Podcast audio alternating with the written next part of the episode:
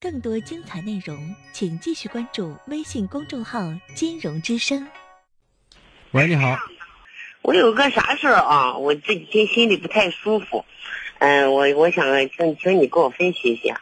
就我从前几天出去趟差，我原来我已经工作二十三四年了。原来在有就是我在大学的时候，我有我的闺蜜，呃，当时在我们毕业的时候，她是。父母是上海的知青，他然后就回上海了。我们多少年就没联系。然后这几年不是有了微信了吗？我从去年上从同学群里有他的微信号，哎，也就知道他的微信了。嗯，前一段时前有一段时候我去出差了，嗯，到上海出差了，我就很高兴，因为在二十几年中，因为我一直也惦念着他的呢，啊，老关心他。然后呢，我到周四了，我把事儿办完了以后。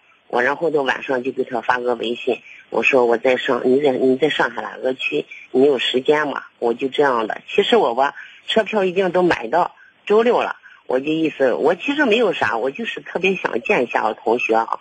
然后呢，我这个同学呢，微信呢，我到第二天呢，我先跟晚上跟他联系，到第二天呢下午他说是我周日有时间，周六嗯上课。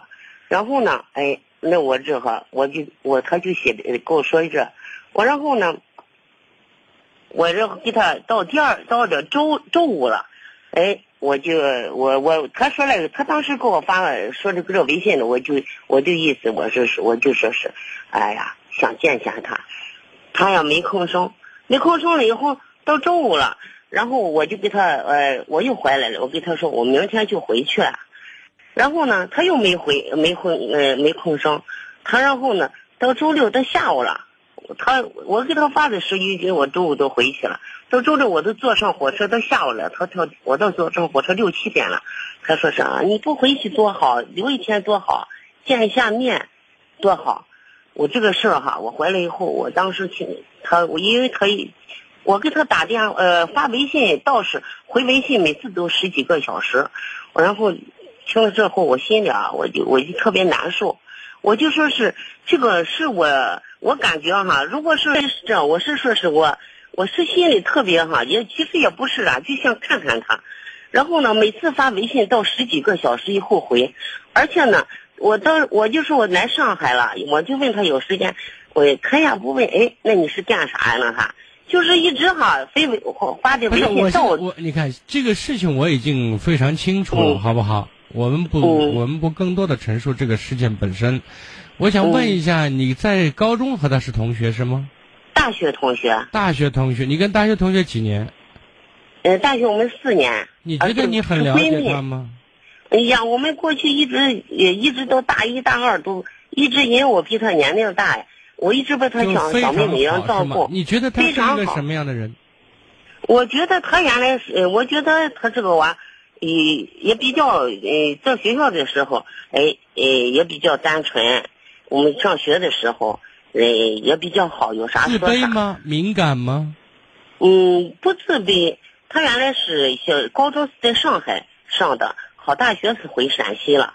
他然后毕业以后又上海职青。啊，我不说这个，我现在就说，如果他不是一个自卑的人，也不是一个很敏感的人，虚荣吗？我不虚荣。OK，如果排除这几个问题的话，就说他是一个虚伪的人，一个薄情寡义的人，一个用得着你，发现把你很当回事；用不着你的话，你什么都不算的人，明白我的意思？就说你那么多年之所以跟她是闺蜜，是有一个非常重要的事实，是你像老大姐一样的照顾着她，给她不断的好处，你知道吗？嗯，你从她那里并没有索取到什么。是是是，所以这是你们能够成为闺蜜的一个非常重要的前提，而事实上，他是一个索取型的，一个很虚伪的，一个不怎么样的人，知道吗？嗯嗯，我我我是这么的，我说是不是？人咱这小地方，人陕西小地方到上海去，人家现在看不上，给咱说，我就是他看上也好看不上也好，我现在想告诉你，这个行为背后就是这样的意思。你现在只给自己一个安慰，一个解释是什么？这个人，我当年其实就不怎么了。其实说明您是一个耿直的人，一个坦荡的人，对不对？是是是。一个不会把人想往坏想想坏的，对社会人性的阴暗面不是了解太多的人，你知道吗？嗯嗯嗯。那么在这个问题上，他就是那样一个人，知道吗？嗯嗯。所以你当年看走眼了，到二十年后让你见识了一下事实。哦。你在他心目当中的情分是不算什么的，就是我们现在的太多的人被称为手机控，知道吗？就是拿手机，隔一两个小时，晚上睡觉咱不说了，白天时间说一两个小时以内不看手机的人，我估计是少之又少，凤毛麟角，知道吗？是是，所以说不可能等到十几个小时，不可能他非常说就掐着算着，你都上了火车了，然后虚伪的给你讲，哇，你能留着就好了，能见一面就多好了，这完全是把你当小儿科的幼儿园的小朋友来对待的，你知道吗？对对对，我这几天为什么我刚才问你他有没有很敏感，或者是很自卑，或者说很虚荣？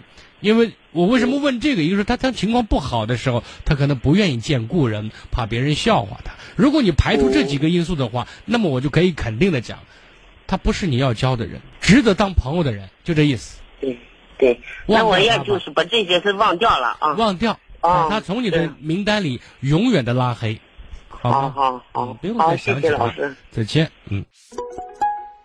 更多精彩内容，请继续关注微信公众号“金融之声”。